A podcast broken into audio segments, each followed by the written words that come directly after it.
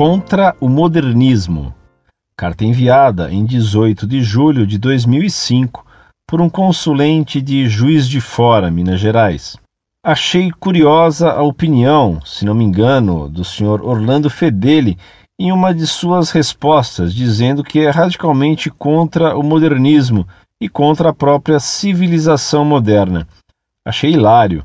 Ora, se ele é contra a civilização moderna, então, para ser coerente consigo mesmo, deveria abdicar de várias coisas desta civilização moderna, como a televisão, o computador, a internet, o avião, o uso da eletricidade, o automóvel, etc, etc. Pois, no mínimo, é muita cara de pau uma pessoa, não apenas o Sr. Orlando, mas todas as que pensam desse modo, dizer que é contra a civilização moderna e, ao mesmo tempo, utilizar das coisas proporcionadas por essa mesma civilização. Desculpem-me pelo tom de linguagem, mas é que digo o que penso. Não sou hipócrita, da mesma forma que o senhor Orlando Fedeli também diz o que pensa. Ora, se ele se sente no direito de dizer o que pensa, e muitas vezes sendo até mesmo agressivo com os leitores, porque os leitores também não podem fazer o mesmo. Afinal, vivemos em um país democrático, pelo menos acho que é. E não estou sendo agressivo, mas apenas irônico, e a ironia não tem nada a ver com a agressividade, e ele próprio defende a ironia. Ele, o Sr. Orlando Fedeli, sempre faz a defesa da celebração da missa em latim, dizendo que este seria o modo correto de celebrá-la. Mas será que ele desconhece que a missa e a liturgia em geral só passaram a ser celebradas em latim a partir do século III e que, portanto, nos dois primeiros séculos não eram? Pelo menos é para ele saber disso, porque afinal não é professor, se não me engano, de história, e sabe-se também, através da história da Igreja, que nos primeiros tempos do cristianismo, antes da introdução do latim na liturgia, havia uma grande participação dos leigos na própria liturgia, não havendo tanta distância entre clero e leigos, como posteriormente ocorreu, de modo que se poderia dizer, sim, com toda a propriedade, que os leigos também celebravam a Eucaristia junto com o sacerdote, sendo este, na verdade, o que presidia as cerimônias. Mas o fato deste último estar presidindo não impedia que os demais celebrassem igualmente. A propósito, nos primeiros tempos da Igreja nem havia uma hierarquia tão visível e nítida como veio a existir mais tarde, e isso é histórico. E quanto ao fato de se receber a hóstia na mão, esta prática já existia nos primeiros tempos da Igreja, sendo que foi mais tarde substituída pela recepção na boca, talvez pelo perigo de poder ocorrer profanação, pelo perigo de cair ao chão e não pelo fato de ser errado em si. Como se pode dizer então que a Igreja não deva sofrer mudanças em sua própria liturgia? No modo de celebrá-la. Se a própria história atesta essas mudanças, ora, a Igreja, pelo que eu sei, é uma instituição viva, assistida e guiada pelo Espírito Santo. E o Espírito Santo deve sempre soprar-lhe ventos de renovação, adaptando-a aos tempos, sem, é claro, alterar-lhe a essência, pois ela, a Igreja, não é um museu, e nem deve ser um museu ou mesmo um depósito de peças inúteis, mas é um organismo vivo.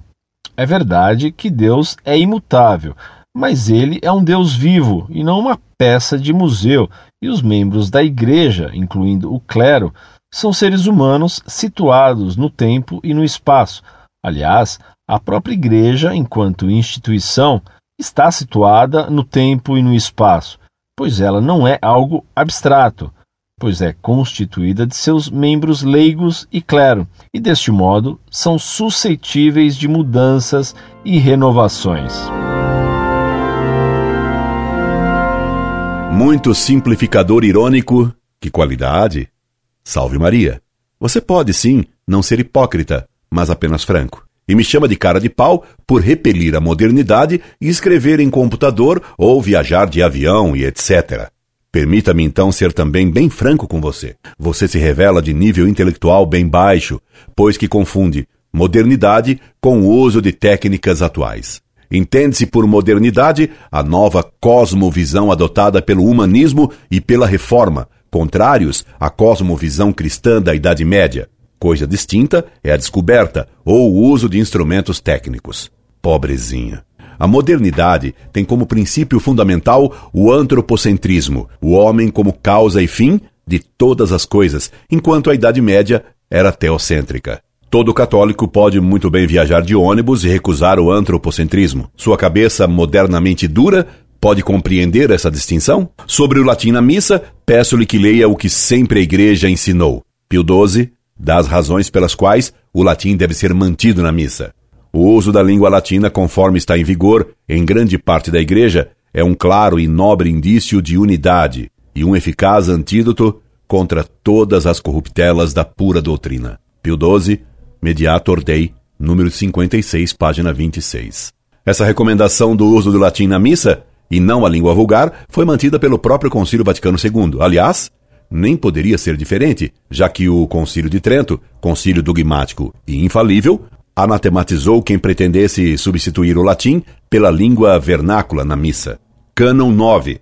Se alguém disser que o rito da Igreja Romana, pela qual parte do cânon e as palavras da consagração se pronunciam em voz baixa, deve ser condenado, ou que deve celebrar-se a missa em língua vulgar, ou que não deve misturar-se água com o vinho, que há de se oferecer no cálice, por razão de ser contra a instituição de Cristo, seja anátema. Concílio de Trento, Cânones sobre o Santíssimo Sacramento da Missa, Cânon 9, Denzinger 956. Como se vê, caro irônico, é sempre agradável para mim encontrar alguém que compreenda ironias. O Concílio de Trento condenou com excomunhão quem pretenda que a missa deve ser rezada na língua do povo e que as palavras da consagração devem ser ditas em voz alta. Leia o que tem dito o Papa Bento XVI e espere o que vai ser decretado no Sínodo de outubro. Você reconhece que a Igreja, pelo que eu sei, é uma instituição viva, assistida e guiada pelo Espírito Santo. Mas você não aceita o que o Espírito Santo ensinou sempre e infalivelmente no Concílio de Trento. Se você não aceita nem o que diz um concílio infalível, é natural que recuse o que diz um simples leigo como eu. Mas, se você discorda de mim, isso não tem importância. Porém, recusar o que ensinou o Concílio de Trento é cair em excomunhão. E o que a Igreja ensina infalivelmente jamais muda. Lamento então a sua possível excomunhão.